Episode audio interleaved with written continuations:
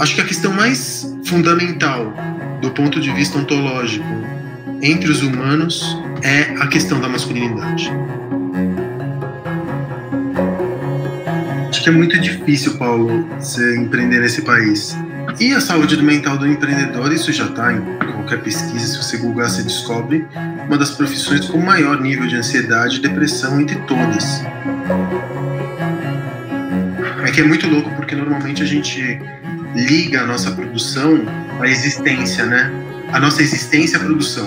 A gente só existe enquanto seres produtivos dentro do capitalismo. Mas o meu racismo está aqui dentro. Porque é muito louco, a gente fala do racismo do outro, a gente não fala do nosso racismo. Ou não vai me dizer que você não é racista em algum plano. Então você não foi criado no Brasil.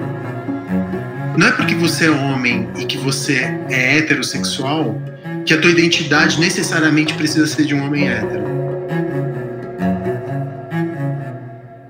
Olá, tudo bem? Bem-vindo, bem-vinda, bem-vinde a mais um episódio do podcast Al Masculina, conversa sobre masculinidades. Eu sou Paulo Azevedo e conto com a parceria de Conrado Góes, Glaura Santos e Vitor Vieira. Neste mês, chegamos ao nosso primeiro ano de existência. Estamos mais felizes ainda por contar com a sua companhia neste espaço de escutar, de dentro para fora, para refletir, gerar ideias e abrir diálogos sobre as masculinidades e suas diversas maneiras de estar no mundo hoje para encontros mais viáveis para todo mundo. Muito obrigado por nos acompanhar e queremos agradecer também a todos, todas e todes convidados, convidadas e convidades que acreditaram no projeto e estiveram conosco nesses primeiros passos. E para comemorar, queremos te ouvir. Nos envie um vídeo contando o que é a masculina para você e como esse espaço de reflexões tem sido útil de alguma maneira na sua vida. Um ano de Almasculina por Matheus Solano nosso convidado do primeiro episódio. Chegou o aniversário de um ano do Al Masculina. Parabéns, parabéns e obrigado ao programa que discute masculinidade em tempos de feminismo galopante. Acho muito importante a gente entender qual é o lugar, onde é que o que, que sobra, o que, que ah, qual o papel né, do homem e na sociedade, na relação ah, homem-mulher, homem-homem, homem-meio ambiente, homem si próprio. Né? É, obrigado, vida longa para o Al Masculina. E nada melhor numa data tão especial como essa que revisitar os episódios anteriores. Então siga o nosso perfil no Spotify ou na sua agregadora de podcast preferida. Acompanhe as dicas nas nossas redes sociais e os vídeos e gravações ao vivo no nosso canal no YouTube. Vai lá, siga e se inscreva. Você pode ainda nos enviar perguntas, comentários, sugerir convidados e não se esqueça, marque cinco pessoas nos nossos posts e leve ao masculina para mais gente. E todas as sextas-feiras temos a coluna no nosso blog em parceria com o canal Cultura Doria, idealizado pela jornalista Carolina Braga. Confira as dicas e acompanhe esse espaço do Al Masculina. E hoje eu estou aqui em São Paulo para recebê-lo com muita alegria. Facundo. Guerra, querido, bem-vindo ao Masculina. Obrigado por você ter essa paciência de me chamar uma segunda vez. Pois é, eu já ia comentar isso aqui, que a gente está tendo essa segunda conversa, porque infelizmente na primeira a gente teve alguns problemas técnicos, mas nenhum problema aqui tenha sido maior do que a nossa vontade de manter esse nosso encontro aqui. Vou jogar para você essa missão. Como é que você gostaria de se apresentar para os nossos ouvintes? É, sempre apresentações são sempre difíceis, né? Vamos pela formação acadêmica. Eu sou engenheiro, fiz engenharia de alimentos na Escola de Engenharia Mauá, depois eu fiz é, jornalismo internacional e político na PUC. E aí eu fiz mestrado e doutorado em ciência política pela PUC também. Estou começando a flertar com a ideia de fazer um pós-doc. Continuar minha pesquisa no campo da política, que sempre foi estudar política e resistências, no plural. Eu sou filho de comunistas, né? Filho, neto, bisneto de comunista. Então, o assunto da resistência, seja ela a conflagrada mesmo, a resistência real, o empate real, ou no campo simbólico, como acontece hoje pelas redes sociais, sempre me interessou. E poder e resistência eles fazem binômio, né? São inseparáveis. A gente não pode falar de poder sem falar que esse poder está sempre recebendo uma resistência de uma parte. O que, que, são as resistências? Qual que é o formato e em qual suporte que elas se apoiam no decorrer dos séculos, né? A resistência, a gente pode falar que existe resistência desde que existe poder. A meu mestrado foi sobre a resistência na internet, hacktivismo, cyberterrorismo. Isso foi no começo dos anos 2000. Aí o meu doutorado foi sobre o voto eletrônico no Brasil, que não é uma forma de resistência, mas é uma forma de existência de poder digital. E agora eu estou estudando novos campos de resistência. E aí na vida acadêmica eu fiz isso, na vida sou pai da Pina, né, uma menina de 8 anos, sou empresário e empreendedor. E eu acho que as duas coisas são diferentes. Seria a diferença? O empreendedor é aquele que está desenvolvendo um projeto, aquele que está construindo alguma coisa. Enquanto que o empresário é aquele que está administrando aquilo que ele já construiu. É a diferença do ser e do estar, sabe? Posso estar empreendedor, mas eu sou empresário. O, empreendedor tem uma questão do volátil. E aí eu é, empreendi uns 20 negócios, já perdi as contas, mas acho que são 20 mais ou menos. Da minha última conta foram 20. Entre bar, restaurante, boate, casa de show, cinema, centro cultural, app, hospitalidade, agora com altar, curso que eu estou fazendo agora. Criei uma certa metodologia na minha cabeça e emprego essa metodologia nesses diferentes negócios, né? Eu uso os negócios como meio de escoar o que eu penso, a maneira como eu vejo o mundo. E aí, dinheiro não tem uma dimensão tão grande assim. Nossa, isso é incrível quando você fala, porque vendo várias entrevistas suas e acompanhando seu trabalho há alguns anos, só para quem é, já é de São Paulo, conhece muitos deles, ou frequentou vários deles, como Vegas, o Lions, o Cine Joy, o Riviera, o Bar dos Arcos, a filial nova-iorquina do Blue Note, enfim. Claro que ele não vai falar isso, mas ele nasceu em Córdoba, na Argentina, mas ele ganhou o título de cidadão paulistano, ganhou essa euforia aí, né, Facundo? Finalmente, ninguém pode mais te provocar nesse sentido. Foi eleito um dos 100 empreendedores mais influentes do mundo pela revista norte-americana Good Magazine e Homem do Ano pela revista VIP. E ele tem esse livro, que é o Empreendedorismo para Subversivos, que foi escrito em dois meses, né, Facundo? Eu achei essa história genial, né? Ele tem um caráter muito ensaístico, muito sem pauta e sem lauda, sabe? Escrevi 100 linhas. Fui escrevendo meio que automaticamente, porque eu acho que empreendedorismo também não tem fórmula. Então é um pouco da vivência de cada um, é um pouco da experiência de cada um. Então ali eu contei um pouco da minha experiência. E como eu também não acreditei que ninguém fosse ler, e virou um best-seller, né? Quando eu escrevi o Empreendedorismo para Subversivos, eu falava sobre o fazer ou como montar um negócio, quais eram as ciladas que envolviam uma vez o negócio pronto. E agora eu preciso falar, bom, o negócio está pronto, o que, que eu faço a partir daqui? Como que eu comunico? Quais, como que eu consigo pegar aquela primeira, aquele primeiro impulso de energia que eu tenho que dedicar para montar um projeto e transformar esse projeto em algo que consiga ser administrável, especialmente em comunicação, que é a minha especialidade. Falar de comunicação e, e desenvolvimento de produto. Quais são as características do marketing contemporâneo que vão fazer com que o negócio fique sustentável no futuro? Eu acho que aquilo que a gente fazia pré-Covid não se aplica no pós-Covid. Então eu estou pegando toda essa. Enfim, eu estou tentando escrever. Eu sei o nome, porque o nome, o nome é me foi dado de presente e presente não se nega. Agora eu preciso, chama destruir para criar. Maravilhoso. Meu avô costumava dizer que um nome é uma sentença. E eu acho que isso até é importante para os negócios, assim, porque é o nome que faz existir, né? Tudo que não tem nome não existe. Se você não tem nome para aquilo, se é indizível, se é inefável, não tem nome, como que você comunica? Como que você aprende? Como que você é, dar forma e entendimento para aquilo. Vocês estão vendo essa fluência do Facundo para falar, super didático. Ele é professor também, viu, gente? Ele não contou isso no currículo dele. Você deu aula em cursinhos, até no Pontal do Paranapanema, no MST. Como é que foi essa experiência, Facundo? Eu acho que dar aula é uma das profissões mais nobres que existem. Enquanto eu crescia, eu me achava desprovido de qualquer dom. Porque todo mundo tem um dom, né? Tem alguns que sabem pintar, outros são bons músicos ou musicistas, outros sabem dançar. Eu não conseguia me expressar através de nada. Nunca tive um dom, nunca soube desenhar, nunca cantei.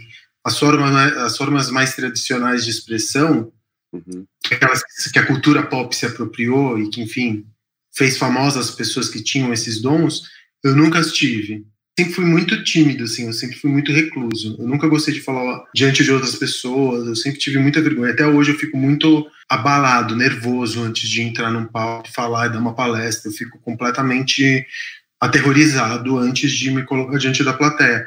Mas eu entendi que eu tenho oratória. E facundo, em português, se você for procurar no dicionário, é um adjetivo, quer dizer eloquente. É, o nome é uma sentença. E aí, eu, cara, eu descobri que eu tinha eloquência. E aí, quando você tem eloquência e quando você consegue sistematizar as coisas e passar e ter paciência para explicar e reduzir a quantidade de discurso e tentar fazer com que as pessoas compreendam a mensagem, aí você vira professor naturalmente. E não tem nada mais bonito do que você ensinar uma pessoa a ler ou a escrever. Alfabetizei adultos pelo método Paulo Freire que eu aprendi ali na PUC. Depois eu dei aula de redação para alunos em situação financeira precária. Depois eu dei aula de ciências para adultos recém-alfabetizados. Você falou já um pouco da sua história familiar. Você vem de uma família de médicos e ambulantes, né? Sua mãe é secretária, se tornou ambulante vendendo empanadas. Seu pai médico foi parar na Argentina por conta de ser comunista, do seu avô também ser comunista e médico. Seu avô, inclusive, foi torturado, né? O avô paterno foi preso trinta e tantas vezes. Tem uma irmã que é bailarina, um irmão que é personal, com prática em boxe. Como é que foi crescer nesse meio entre política, comércio, medicina e quais foram as suas primeiras referências de masculinidades? A masculinidade que eu tive por referência eram esses homens duros, idealistas, sem afeto, provedores, retos, mas com uma vida sombria, escondida, mas eram homens cheios de ideal. Eram homens de classe média baixa, nunca ninguém se deu bem. Acho que eu sou o primeiro numa, numa geração de três gerações, da, por parte da minha mãe nem se fala porque todo mundo é fudido. Por parte do meu pai, até meu tio chegou a ter um pouco de dinheiro, mas aí comunista também perdeu tudo. Parecia a gente crescer um pouco debaixo daquele credo que o dinheiro corrompia. Então parece que é um que é uma maldição na família. Todo mundo que faz dinheiro perde. Eu já fiz muito dinheiro, já perdi muito dinheiro também. Então a gente não consegue acumular dinheiro porque temos algo de idealista. E não está certo nem errado, é o que somos, entendeu? Sempre fomos muito idealistas. Eu sou idealista dentro do, do possível nos dias de hoje. Eu não acho que a esquerda ou um combate, uma, uma tentativa de revolução, como aconteceu na década de 60, um tipo de resistência através de guerrilha urbana, é uma estratégia sensata hoje. E nem acredito no socialismo. Acho que o socialismo é uma perversão. O que eu tento fazer dentro do capitalismo corroer o capitalismo por dentro, deixando ele com as suas lógicas de extrair a mais-valia dos funcionários, achatar aquelas existências, submetê-las ao lucro, prejudicar tudo que está à sua volta através do lucro, eu tento, pelo menos em discurso, eu não sei se eu consigo fazer muito isso na prática, sem abdicar a mão do lucro, deixar o capitalismo um pouco mais poroso, sabe? Um pouco mais. É, mais menos desigual comprar as minhas tretas e quando encontro alguma coisa para me confrontar, confronto. E é isso, é desse jeito. A nossa sexualidade, desses homens que cresceram na década de 90, 80, 90, não existia internet, óbvio, né? Então a gente se sexualizou através da Playboy, que era uma revista extremamente machista. Na Playboy, carro, relógio, terno e mulher eram coisas. Então a minha visão das mulheres era uma visão de propriedade. Eu fui ensinado a tratar as mulheres como coisas, como propriedades, como fêmeas a serem domesticadas e, e angariar a maior quantidade delas. Da mesma forma como você tinha que ter sempre o carro mais rápido, você tinha que sempre ter a fêmea mais loira e mais jovem. Tantas coisas eram toleradas também. Hoje eu não jamais veria uma mulher trans posando para uma capa de uma revista é, masculina. E a gente teve a Roberta Close, que na década de 80, meio que no campo do fetiche masculino, de você acessar o que se chama de feminino, e que na década de 80, como os homens eram muito mais reprimidos, aqueles que não conseguiam mostrar uma sexualidade diferente daquela que era permitida na sociedade, que é a heteronormatividade, eles escapavam dessa camisa de força transando com mulheres trans. Então a Roberta Close respondia a essa enorme população masculina que era provavelmente casada, que tinha relações heterossexuais, mas que na verdade o desejo deles era de relações homossexuais, porque a identidade do hétero não podia se fragmentar, porque a masculinidade, sabemos, é algo muito frágil no homem brasileiro. Então, eles transavam com mulheres trans para sua identidade continuar íntegra. Você está citando esse exemplo dos anos 80, mas hoje o Brasil é um dos que mais consome pornografia trans e um dos que mais mata no mundo. Você acha que mudou muito essa realidade e percebe uma certa vigilância entre homens sobre essa masculinidade hegemônica, uma vigilância entre amigos? Mudou um pouco porque hoje a mulher trans é visível, né? Ainda como na franja da, das lutas políticas feministas, a mulher trans está na franja, mas a mulher trans é visível. Isso para né, a classe média branca e educada. Que nem naquela época ela era visível sequer para essa classe média. Hoje, pelo menos, ela existe. Ela tem uma dimensão humana. Ela não estava no campo do bicho como a gente via uma mulher trans na década de 80. Então hoje tem uma certa é, visibilidade. Mas essa é a contradição mesmo, porque a masculinidade tóxica, o olhar para si mesmo e entender que o homem é esse bicho agressivo, expansivo, alfa, conquistador, destrutivo, essa testosterona que provocou esse, a, a, construção dessa identidade de macho tão destrutiva para o entorno, que não corresponde ao que cada um sente. Porque uma coisa é como você foi construído, e a outra é o que você sente por conta das suas experiências, dos seus desejos, dos fluxos que saem de você. Essa, essa construção é a raiz de grande parte dos nossos problemas hoje como sociedade, da relação nossa com a natureza. Acho que a questão mais fundamental do ponto de vista ontológico entre os humanos é a questão da masculinidade. Que tipo de masculinidade que a gente deixou aflorar, a gente aceitou, e quais são as consequências dessa masculinidade para o mundo? Essa masculinidade tóxica, que é acelerada pela testosterona, essa masculinidade vai destruir o mundo. Acaba com a espécie. A espécie ela nunca esteve tão na berlinda quanto agora. A gente está começando o fim. Esse é bem o comecinho do fim, que já está acontecendo há algumas décadas, né? Talvez desde a década de 90 a gente está ouvindo só os alarmes. Mais, maior, melhor, mais rápido. Esse ethos que compõe a masculinidade tóxica é o que vai nos levar para um buraco. Ou então um mundo, estou falando de arquétipos, tá? Mas ele abandona essa masculinidade e se feminiliza dentro do arquétipo ou a gente como espécie vai ser condenada a desaparecer em alguns algumas décadas ou que alguns séculos, mas ela já era tóxica para quem aportava. Ninguém, nenhum desses homens é feliz. Porque não é possível que a única maneira de você expressar sensibilidade seja através do álcool. É muito louco, porque eu faço parte de várias rodas de homens. E homem é um bicho muito estranho. Entre os homens, vou te falar, entre 90% dos homens, a brincadeira fundamental é tentar encontrar alguém no outro. É procurar bichinha no outro. Vai, para de ser bicha. Ai, que coisa de bicha. Eu cresci com outros homens me acusando de bicha. A, a, vida inteira eu fui acusado de bicha. Até hoje eu sou acusado de bicha. Como se isso fosse uma acusação, para começarmos, né? Tô falando de acusação pelo lado do outro, como se isso fosse vergonha, se fosse errado, se não fosse natural ou normal. Mas segundo, é, é, é essa grande paranoia de um homem heterossexual ser acusado de bicha ou não ser homem o suficiente. Porque a ficção da construção masculina é em oposição a tudo que é feminino, né? Então não posso me aproximar ou nem esbarrar em qualquer sintoma de uma possível feminilidade, né? É, é engraçado que eu, às vezes eu tomo cuidado aqui na masculina de cair num discurso também essencialista sobre o que é ser homem. Homens são várias possibilidades, assim como. Ser mulher são várias possibilidades.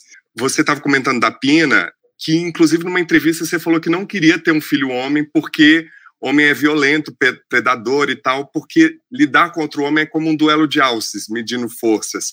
Você acha que isso é um pressuposto para e entre os homens? Qualquer relação com outro homem é de combate e de violência. Seja violência no ponto de vista da fala, seja violência no ponto de vista da postura. Qualquer relação com outro homem é uma relação de controle e dominação. Dois machos começam a cheirar o rabo um do outro para ver quem é alfa. Raramente eu encontrei na vida uma relação colaborativa com outro homem.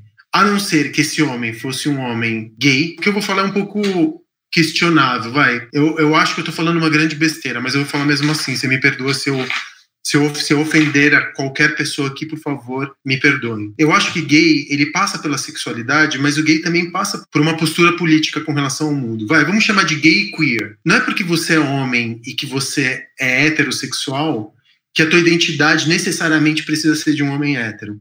Eu posso ter uma identidade queer. Ou eu posso até eventualmente ter uma identidade gay, porque eu conheço muitos gays que não gostam de transar, que são assexuados e que não, estão interessados no sexo, mas que se identificam como gays. Como eu também conheço muitos héteros que não estão mais interessados em sexo, mas que se identificam como héteros. Uma coisa é a tua vontade, o teu desejo, para onde aponta seu desejo, como você é formado. E a outra é com, a, com o que você se identifica. Então eu acho que eu posso ser hétero e queer. Será que eu posso ser hétero e queer ao mesmo tempo? É complicado porque o queer e, o, e ser gay também são lutas políticas. Então é difícil você usar a identidade de gay dentro de uma heterossexualidade, porque eu também poderia falar, mas será que eu posso ser branco na cor da pele e negro na minha identidade? Não, você não pode. Impossível. Porque ser negro, ser preto, parte de uma primeira uma condição histórica, política histórica de submissão. E logo você esvazia a luta política daqueles que são que estão na minoria. Mas eu acho que o queer vem aí para resolver esse, esse lance. Queer não necessariamente está ligado a uma sexualidade. Eu estou falando tudo isso porque eu não consigo me ver como um hétero é incômodo para mim o hétero. Falo isso com uma certa vergonha, porque você ser hétero e você se identificar como hétero e você se comportar como hétero vem acompanhado de uma série de pressupostos de comportamento que eu, eu tenho vergonha. Talvez você então, não tenha não... vergonha, não é da masculinidade hegemônica, que é essa ficção do mais forte, do mais rápido, de tudo isso que você já falou um pouco? Ela não é uma ficção, porque a gente produz e reproduz essa, essa masculinidade no nosso dia a dia. É, a ficção então, eu, eu quero dizer no sentido de inalcançável, porque se for pensar masculinidade hegemônica, quem está no topo da pirâmide é um modelo quase inalcançável, a começar da raça, a começar da classe social, a começar de uma série de coisas, né? Nesse sentido que eu falo de ficção. É inalcançável, mas ao mesmo tempo não impede de que a gente reproduza a opressão Sim. a cada contato. Sim. Então é, é, inalcançável, mas o efeito dela a gente se sente, a gente sente em cada é relação. Concreto, né? Pergunta para qualquer mulher que anda na rua, para qualquer pessoa na periferia que tem o seu pescoço estraçalhado por um policial. A gente continua reproduzindo isso. E em determinadas profissões, como por exemplo, a profissão de policial, ela é o lugar perfeito para você exercitar essa masculinidade tóxica. Deve ser raríssimos os casos entre os militares que são assumidos e que são respeitados e que pode subir de patente. Eu não conheço nenhum general que já se, se disse gay ou que já assumiu a sua sexualidade. Eu também não. Um ano de masculina por Ana Canosa, nossa convidada do Lugares Comuns. O masculina para mim é uma possibilidade de diálogo, diálogo com o universo das masculinidades. Esse podcast é muito interessante, muito importante, porque traz várias pessoas para fazer reflexões sobre as masculinidades e eu tive a oportunidade de participar e está aí presente em vários episódios nos lugares comuns. Parabéns pelo seu primeiro ano, sem contar que a voz do Paulo embala todos os episódios do podcast. Uma delícia. Lugares comuns com a psicóloga e sexóloga Ana Canosa. Quais foram as principais pautas dos homens nesses seus anos de consultório? Assim, o que, que eles te trazem? Olha, antigamente era assim: minha mulher não quer transar, básico. Tô, eu, eu para mim, transo todo dia, doutora. doutora, eu quero. Eu, qual é a sua expectativa? Transar todo dia, doutora? Eu tô, era sempre assim: era uma coisa muito de, de insatisfação com a quantidade de sexo em relação à parceira heterossexual. Hoje, não. Então, hoje eu tenho homens, é, hoje eu tenho uh, recebido homens com baixo de desejo sexual. Tem uma outra coisa que eu tenho achado interessante, que acho que pouco se fala, que é a angústia do homem que perdeu o desejo pela sua parceira. Porque qual é a visão que a gente tinha do masculino de outrora? Que ele vai transar fora do casamento, ele precisa de variação sexual e é isso. Ponto. Acabou. .com.br e ele não está preocupado com essa relação dele dentro de casa. E hoje em dia, eu já tenho muitos atendimentos de homens com práticas sexuais específicas que as parceiras não sabem, por exemplo que não conseguem mais ter o desejo sexual pela parceira, mas tem esse desejo sexual presente. E aí, e, e angustiado, o que, que eu faço com isso? Porque eu gostaria de estar transando com a minha parceira. Isso é uma queixa, é uma queixa completamente nova, no sentido, eu acho, social mesmo, da busca do, dos homens. Talvez porque hoje esteja mais fácil falar disso, por isso buscam mais, não sei. Tá mais fácil ou tem mais informação? Talvez tenha mais informação. Acho que eh, a gente já fala muito de sexualidade, então acho que fica. Tá, tá melhor. Tá melhor. Homens que sofrem de amor, sofrem por amor. Muitos. Muitos, muitos, muitos, muitos, muitos. Eu pego na mão dele e falo, vamos, vamos lamber as feridas, gato, vamos lá, tá foda, né? Ai, Ana, tá foda, tá foda, que merda. Aí às vezes eu brinco, falo, nossa, você parece a Cinderela, cara, você parece a Cinderela esperando ser escolhido? Que bosta, né, você viu? Eles querem me matar, mas eles me amam. Porque tem um sofrimento, sabe? Tem um sofrimento de amor agora que pode ser falado. Então, assim, não é que isso não existia. Isso sempre existiu. Mas hoje pode ser falado. Então, eu posso falar do meu sofrimento de amor, eu posso dizer que eu estou apaixonado por uma mulher que não me quer, eu posso dizer que eu estou numa dualidade amorosa, numa infidelidade conjugal, mas eu me sinto mal por isso, porque eu de fato estou dual. Não é que eu acho legal trair, sabe? Eu tô sofrendo, eu não sei o que fazer. Homens que, putz, eu tenho uma prática sexual muito específica que eu não consigo falar pro meu parceiro ou pra minha parceira. E o sexo entre meu parceiro ou minha parceira já não funciona para mim. O que, que eu vou fazer? Porque eu não consigo, e eu gostaria de. Então, já tem outros tipos, tem essas queixas que talvez o mundo feminino tenha mais facilidade de se comunicar, que agora aparecem sabe? E, e, eu acho que isso é muito bom, porque os homens estão podendo falar das suas dores, né? tanto na esfera da sexualidade quanto na esfera emocional. Conheça mais sobre o trabalho da Ana. Acesse anacanosa.com.br. Bom, essa foi a nossa convidada, Ana Canosa, psicóloga e sexóloga, autora do livro Sexoterapia, do podcast Sexoterapia da Universal Wall. Você já passou por alguma situação parecida? Você já fez terapia? Como é que você se cuida? Olha, eu já tentei várias vezes fazer terapia. Três ou quatro períodos da minha vida com terapeutas diferentes. Mas em algum momento eu não consigo, eu travo. Porque eu acho que você falar sobre si mesmo ou tentar raciocinar eu acho que a gente tende a, a, a, criar uma ficção a partir do nosso eu, sabe? E eu acho que quando você fala muito sobre si mesmo, você acaba reforçando as paredes e as dimensões dessa personagem que você acredita que você é. Recomendo para todo mundo. Só que eu acho que às vezes funciona e às vezes não funciona. Para mim, o que funciona é bola. Se tem períodos em que eu tô mais triste, assim, aconteceu umas duas vezes na minha vida em que eu fiquei realmente down, eu fui para um psiquiatra e pedi um alívio químico tomei é, antidepressivo, ansiolítico, e depois de três ou quatro meses eu desmamei. Insatisfeito consigo mesmo, ou triste, ou melancólico, eu fico uma ou duas vezes por semana, e isso faz parte de um estado natural das coisas. E defeitos, eu sou coberto deles. Contanto que meus defeitos não estejam ativamente machucando alguma pessoa, isso eu tenho que pedir o tempo inteiro, ainda que me machuquem, mas que não machuquem o outro. Eu não quero ser um homem perfeito. Eu erro com outras pessoas, peço desculpas, aprendo, tento não errar da mesma maneira. É, faz parte da vida. E é muito louco, né? Porque um homem que fale que não consegue transar com a sua companheira, ou que comete uma traição e se sente culpado e vai falar com a terapeuta, mas é porque o homem não tem com quem falar. Chega para um amigo e fala assim: Cara, eu não tô conseguindo transar com a minha mulher. Ah, para de ser viado. Se você não transar, outro vai transar. Esse é um ponto interessante, porque, por exemplo, eu faço terapia há muitos anos, eu já passei por várias experiências, umas que não duraram muito tempo também, porque não funcionou com a linha de pensamento, outros que também, por um momento de vida, foram um suporte muito fundamental. É engraçado você falar isso, tem essa coisa da relação, se o homem está fazendo, ainda tem uma certa psicofobia, né? Você está fazendo terapia por quê? Tá maluco? Vamos tomar uns goles que você resolve. A resolução é sempre no lugar da meta, né? Um problema traz uma meta, vamos resolver. A grande terapia do homem hétero é a cerveja de litrão. Ainda hoje? Até hoje.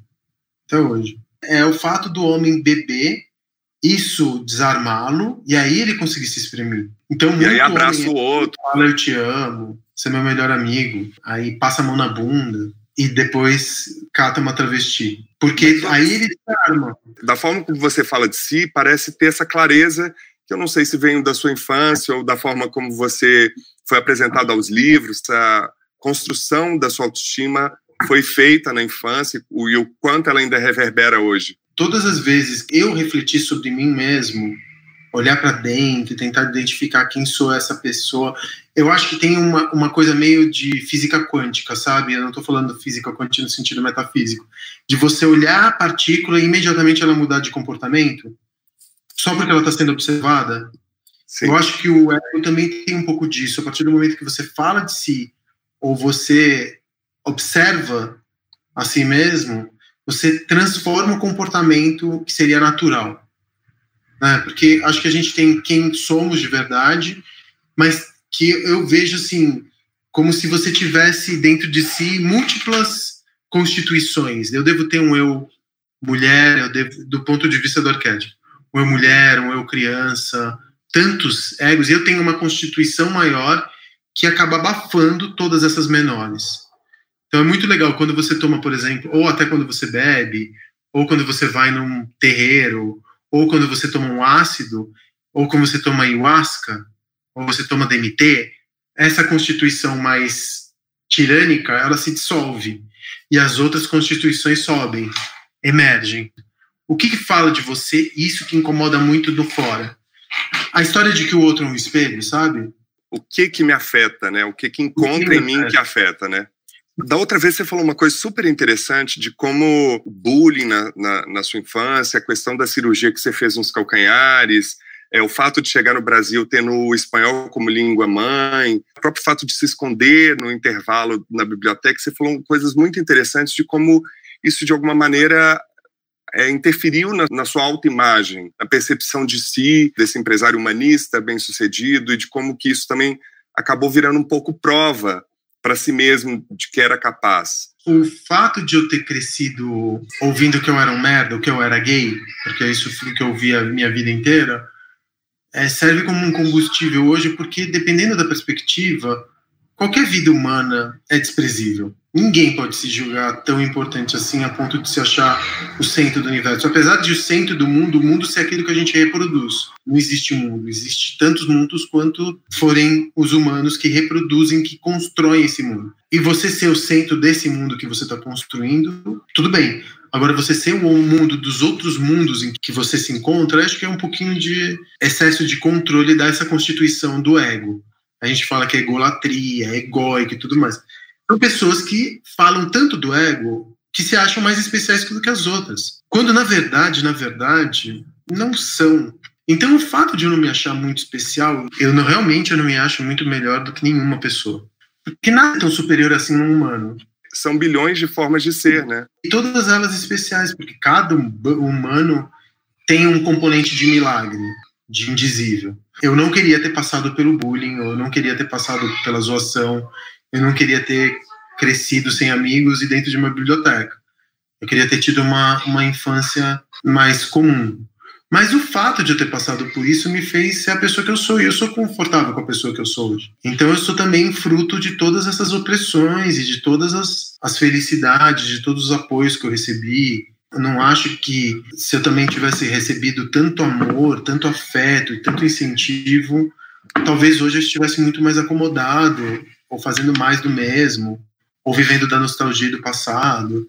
E eu não, não, não, pelo menos não me vejo assim hoje. Aspas. Humanos têm notável capacidade de saber e não saber ao mesmo tempo. Ou mais corretamente, eles são capazes de saber alguma coisa quando de fato pensam sobre ela, mas na maior parte do tempo não pensam sobre ela, por isso não sabem. Se realmente se concentrar, você se dará conta de que dinheiro é ficção. Mas normalmente você não se concentra.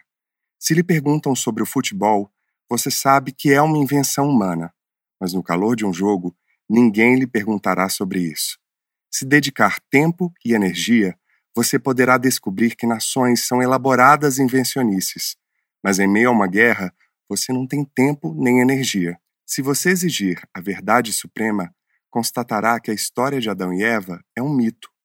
Mas quão frequentemente você exige a verdade suprema?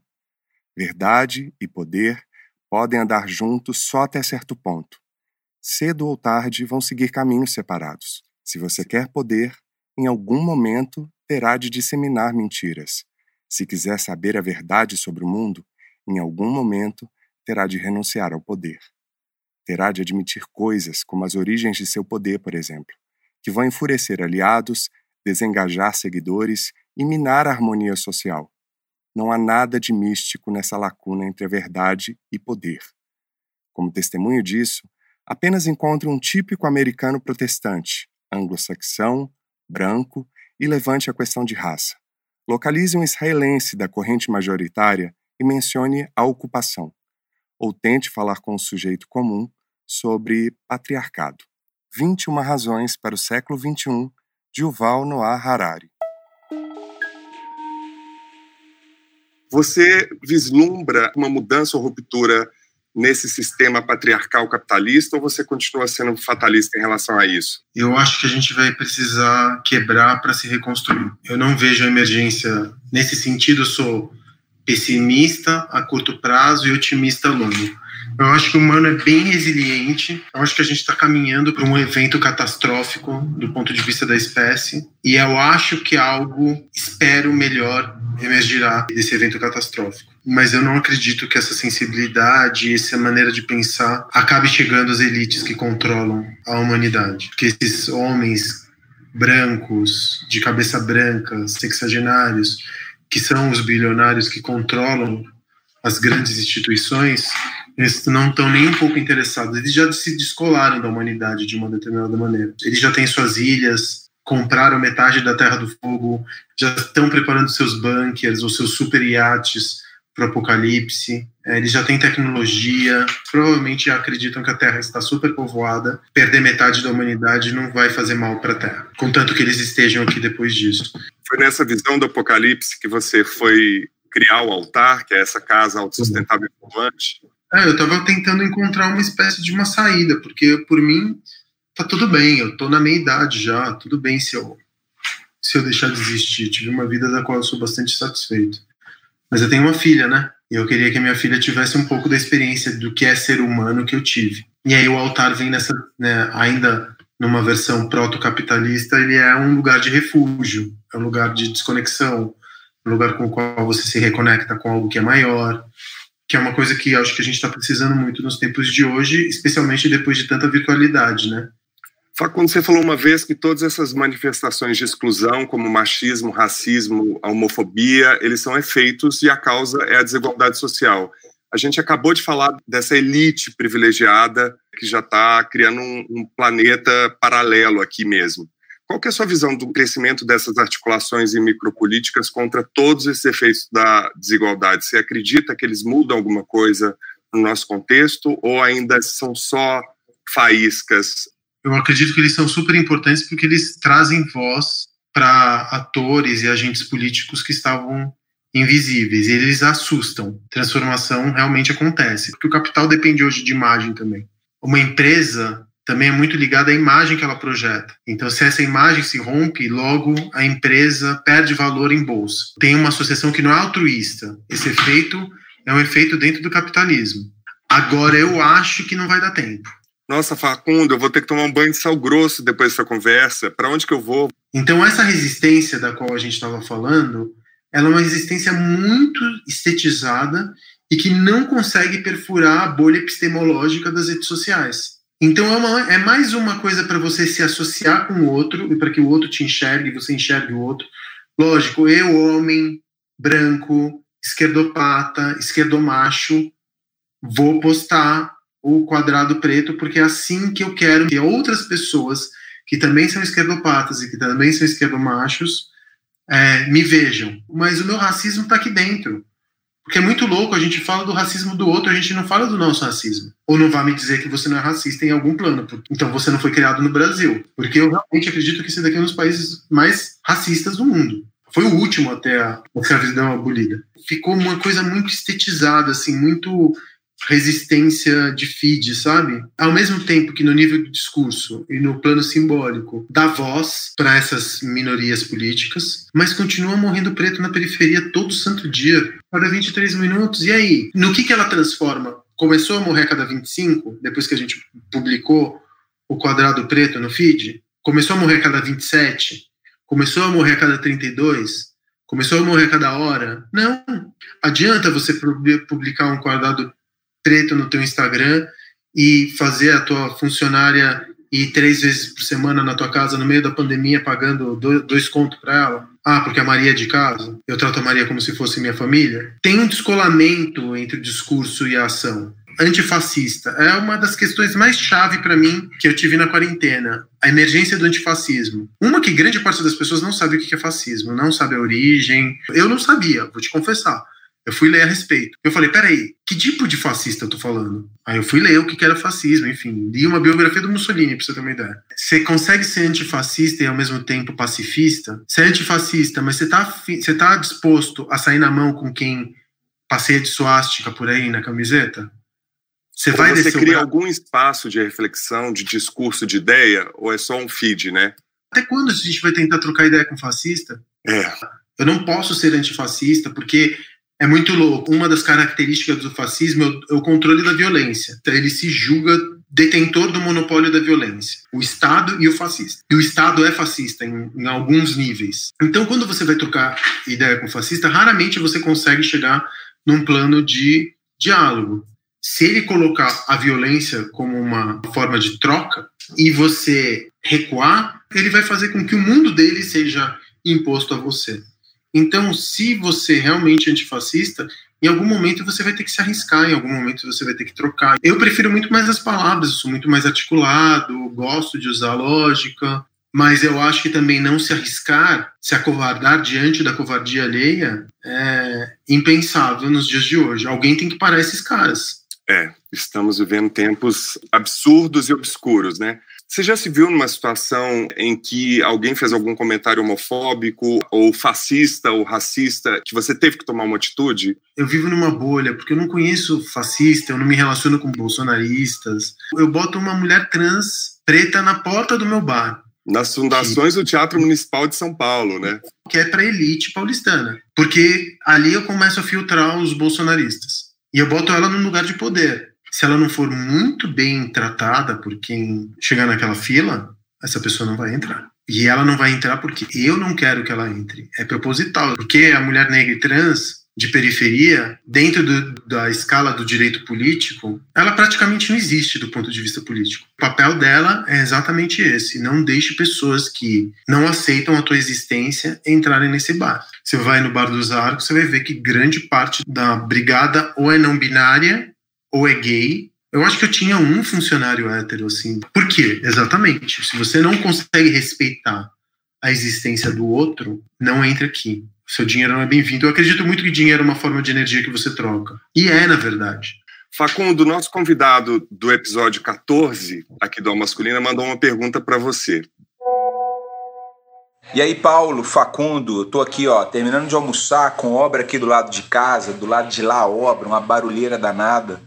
Parece que as coisas estão acontecendo no ritmo que nada aconteceu nesses últimos tempos. Então, para uma pessoa que tem a trajetória em cima de aglomeração, né? Essa que é a, acho que é a analogia legal de se fazer, Facundo. Como que é para você empreender na não aglomeração?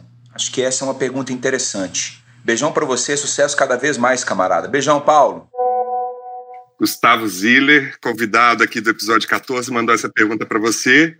Eu achei super interessante ele ter enviado essa pergunta, porque ele também é empreendedor, montanhista, também é pai, e ele fez uma conversa deliciosa com a gente aqui no Masculina. E ele te faz uma pergunta de alguma projeção de futuro, né? Que eu acho que todo mundo deve estar te perguntando.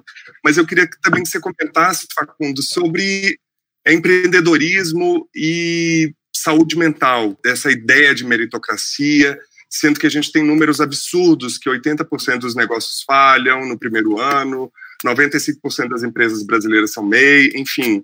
Como é que você vê tudo isso e que projeção você faz na sua área e para os negócios aí no Brasil, para quem é empreendedor e empresário? Eu acho que existe uma impossibilidade aí. Como eu lido com um lugar de sociabilidade, é impossível digitalizar a minha experiência, a experiência que eu, que eu provia.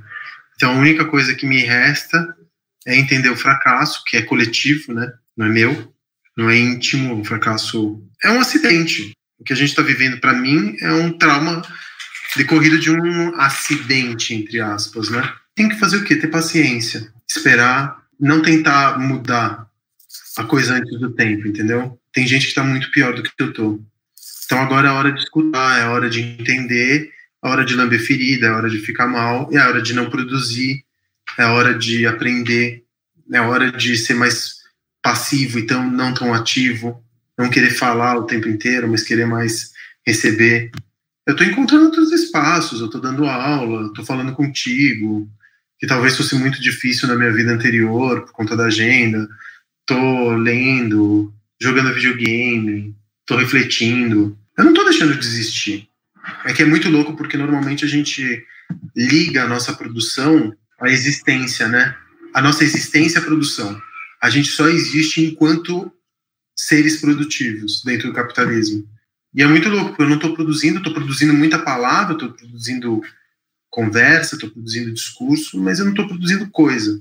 E continua existindo, com uma dimensão até mais rica, porque eu estou fazendo menos daquilo que eu fazia, que era muito no automático, e agora eu tô fazendo outras coisas. Quando eu não tô fazendo nada, tudo bem também. Não me cobro mais por ser produtivo. A gente glorificava muito o trabalho, né? Pré-pandemia.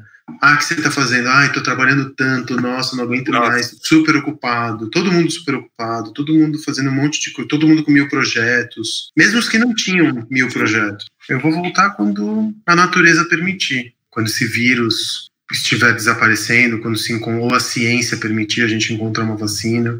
Então eu estou também travando contato com aqueles desejos que estavam dormentes e que talvez se não fosse por essa pandemia eles jamais voltariam, entendeu? Que sorte que eu posso fazer isso, né?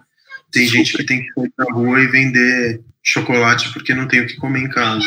Que sorte que eu tenho isso. É isso. Se dar conta dos privilégios, acho que é chave nesse momento. Acho que é muito difícil, Paulo, você empreender nesse país a gente fala muito de propósito, de encontrar o seu propósito para começar a empreender. Isso é uma grande mentira que estão contando por aí. Mais uma palavra vazia. Como meritocracia, criatividade. O mundo está coalhado de palavras que são vazias, palavras de ordem completamente sem sentido. E a saúde mental do empreendedor, isso já está em qualquer pesquisa, se você googar, você descobre uma das profissões com maior nível de ansiedade e depressão entre todas. Porque é um cara que não está preparado para isso um policial recebe um treinamento. Um empreendedor recebe um, uma frase do tipo: acredita em você. Acorda às quatro da manhã e vai que o mundo é teu. Se você não conquistar é porque você não quis. Qualquer outra profissão, ela recebe um tipo de treinamento, uma praxis que você consegue aplicar, ou um treinamento que você consegue aplicar. O empreendedor não conta com absolutamente nada. Ele conta com um monte de livro vazio, que são travestidos de autoajuda, um monte de coach de Instagram e um monte de curso mentiroso, feito por um monte de gente que nunca empreendeu porra nenhuma. Então, quando esse cara falha, ele inevitavelmente vai falhar, porque é um país que tem não tem crédito, é, que tem uma burocracia gigantesca e que ele não tem nenhum tipo de preparação teórica ou intelectual para montar um negócio, ele faz isso por pura necessidade. Óbvio que aí as taxas de, de quebra são gigantescas, como você estava falando, quando o cara quebra, o que, que ele acha? Que ele não merece, não estava à altura suficiente, porque Deus não quis. O grande empreendedorismo está nas periferias, né? Está dentro dessa cultura da teologia da prosperidade, que é você vai ser próspero se Deus quiser, se você acreditar em si mesmo. Muito louco, porque às vezes ou Deus é um Deus externo, ou Deus é o seu próprio ego que é capaz de transformar todo mundo apenas com a sua vontade, como se você conseguisse tocar numa montanha e transformá-la num grão de mostarda. É muito louco, porque tem essa coisa da, da transformação através da vontade muito ligada com Deus, né? Na periferia, ou nas, nos cultos, são poucas as pessoas que estão empregadas, freelancer, ou tem o seu bico, ou tem o seu negocinho. Essa teologia é aplicada porque se fala assim: se você acreditar em Deus e você me der dinheiro e Deus perceber teu esforço, você será vencedor. É exatamente a mesma coisa para a classe média, só que você tira Deus e coloca o eu no lugar. E as mesmas regras se aplicam. Recai sobre si mesmo, né? Já que tudo me foi dado para que eu acontecesse e eu não fui bem sucedido, então a falha sou eu, né? Fora do mar. Você já se sentiu como um peixe fora d'água, inadequado? Você já se sentiu fora do mar? O tempo inteiro. Alguma situação que você se lembra de cara? Hoje. Todos os dias eu me sinto inadequado. A minha condição existencial é a inadequação. Cá entre nós. O que você faria para termos encontros mais viáveis para todo mundo, ainda que à distância, hoje? Não sei responder. Foi uma das respostas mais sinceras que essa pergunta já teve aqui, ainda mais nesse contexto que a gente está. Escuta aqui. Queria te pedir dica de livros, filmes, documentários, enfim, o que você quiser sugerir relacionado ao tema da nossa conversa. Tá, eu vou, vou, vou falar sobre um game. Eu joguei um game chamado Last of Us 2, que é o último de nós, a segunda parte, que é um game para PS4. O protagonista é uma pós-adolescente, uma jovem mulher de 20 e poucos anos, 20 anos, se não me engano, que é gay e que sai ao mundo, que é um mundo pós-apocalipse, para vingar a morte do pai não biológico dela, de resolver as questões de própria masculinidade desse homem com essa mulher. E ela se apaixona por uma amiga, e eu acho que é a primeira vez que você tem num game uma personagem que é mulher, mas ao mesmo tempo ela não parece muito binária e ela é gay ao mesmo tempo. E é uma profunda viagem, uma narrativa, apesar de ser muito violento, ele é meio gore, assim, de tão violento, porque é pós-apocalíptico, tem zumbi e o cacete a quatro, mas o zumbi também é uma metáfora, né? E é uma das peças de conteúdo mais profundas que eu tive acesso esse ano. Tem uns momentos, assim, de narrativa mágicos. Eu gosto muito do game como um suporte, sabe? Eu acho que ele é, é denso, a gente subestima muito o game. É uma das obras-primas de conteúdo cinematográfico, audiovisual, de empatia, porque é o momento que você, no momento em que você joga, fala muito sobre moral, fala muito sobre sexualidade, fala muito sobre identidade, fala muito sobre paternidade. E essa coisa de você se colocar no lugar, não ver o ponto de vista de uma outra personagem, ter a personagem, que é o que o game te possibilita, não olhar o mundo de acordo com um ponto de vista, mas ser uma outra personagem. E no jogo você joga com várias personagens, a arqui-inimiga dela, ela, a namorada, o pai, que não era o pai biológico, te possibilita multidimensões assim de visão e te possibilita também exercitar empatia. Eu acho que foi uma das grandes surpresas que eu tive na quarentena. Jogar esse jogo e ficar maravilhado com game como suporte, apesar de sempre ter, ter me deparado com games que eram muito de um nível intelectual bem baixo, sabe? Que era mais uhum. mecânico, mesmo, escapismo puro. Nada contra, a mesma coisa que você vê um filme de super-herói. E eu gostava. Mas poucas vezes eu me deparei com tanta densidade como nesse game, assim. Pra você jogar o game inteiro são 26 horas, 28 horas. Eu acho que, assim, é uma das coisas mais bonitas que eu vi de audiovisual, sério. Recomendo muito. E já que no último domingo agora foi o Dia dos Pais, eu queria dar uma dica, que é um filme que eu tenho certeza que você também já viu, Facundo, que é o Capitão Fantástico, com Viggo Mortensen, dirigido pelo Matt Ross. Você como pai, ali tem um personagem incrível, né? Aquele homem educando os filhos ali é, naquele estado de isolamento, um dos filmes mais emocionantes que eu já vi sobre paternidade, assim. É muito bonito, né? Mas, mas é muito cruel também, porque não existe paternidade fora do capitalismo. Ele não criava como filhos, segundo a concepção capitalista da paternidade.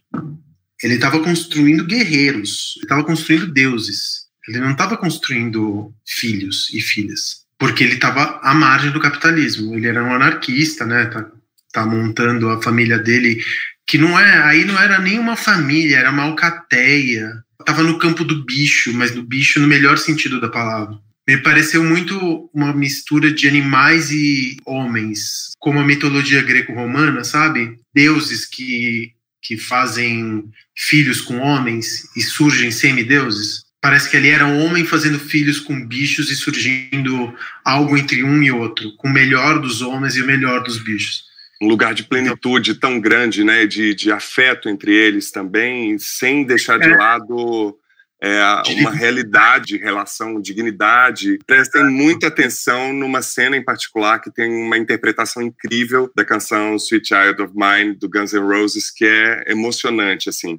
Eu queria indicar um filme francês também sobre paternidade, que é uma família de dois, com o Omar Sy, que é do Hugo Guelan, que conta a história de um pai que tenta lidar com a chegada inesperada de um bebê de poucos meses chamado Glória, e a partir daí são oito anos de uma relação até que a mãe biológica dessa criança reaparece tentando recuperar essa menina. É um filme lindo, eu acho o Marci um dos grandes atores franceses da atualidade. Eu acompanho tudo que ele fez, já dei várias dicas aqui no Masculina. E o último, uma homenagem ao nosso convidado, Odisseia dos Tontos, com o Ricardo e o Tino Darim, que é um filme incrível assistir esse ano, que conta a história de um movimento numa província de Buenos Aires, um grupo de vizinhos se organiza para comprar uns silos abandonados e, enfim, eles estão enfrentando uma crise ali e eles vão tentar superar um golpe que eles tiveram depois de atingir uh, fundo do poço, literalmente, assim. Mostra o um movimento de reação dessas pessoas com toda a humanidade, humor e aqueles roteiros argentinos que eu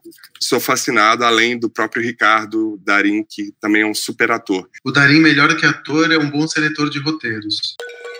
Como é que faz para te achar nas redes? Contar um pouco do seu projeto? Estou fazendo as lives num curso gratuito que eu estou dando para empreendedores ou pessoas que querem empreender. Eu estou fazendo lives semanais, sessões de aconselhamento, mentoria, como você quiser chamar, para pessoas que estão derrapando nos seus primeiros negócios. Eu sou encontrável pelo arroba Facundo Guerra no Instagram. E no site facundoguerra.com.br. Lá tem as informações do curso, né, Facundo? Tem sim. Maravilha. Facundo, quem você gostaria de indicar para ter essa conversa aqui no Masculina e por quê? Ah, o Rodrigo Oliveira do Mocotó, sabe? Chefe de cozinha. Ah, porque ele é pai de muitos filhos e filhas. E eu acho que também é um dos caras mais generosos que eu conheço, sabia? Eu pago muito pau pro Rodrigo. Eu acho um cara sensível, um baita de um homem.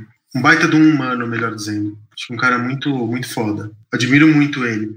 Não só pelo seu talento na cozinha, mas pelo homem que ele é e pelo pai que ele é.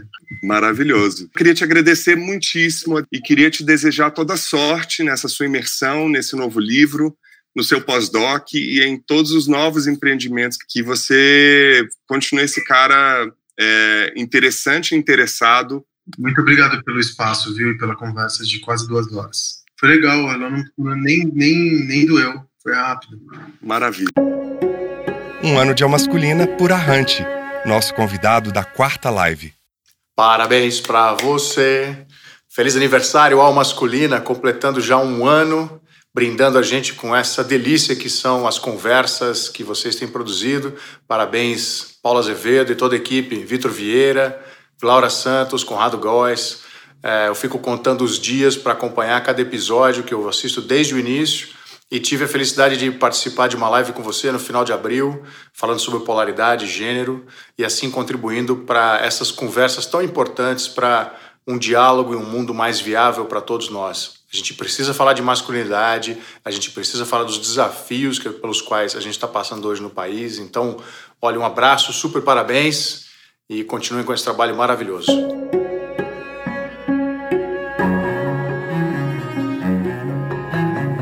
Você já sabe, nos envie um vídeo para o e-mail contato@concultura.com.br contando o que é o masculina para você e como esse espaço de reflexões tem sido útil de alguma maneira na sua vida. E para continuar essa conversa, visite nosso site. Lá você encontra todas as dicas dos nossos quadros, além da transcrição do Lugares Comuns, o episódio na íntegra e a coluna semanal no nosso blog. Anote aí www.concultura.com.br barra almasculina.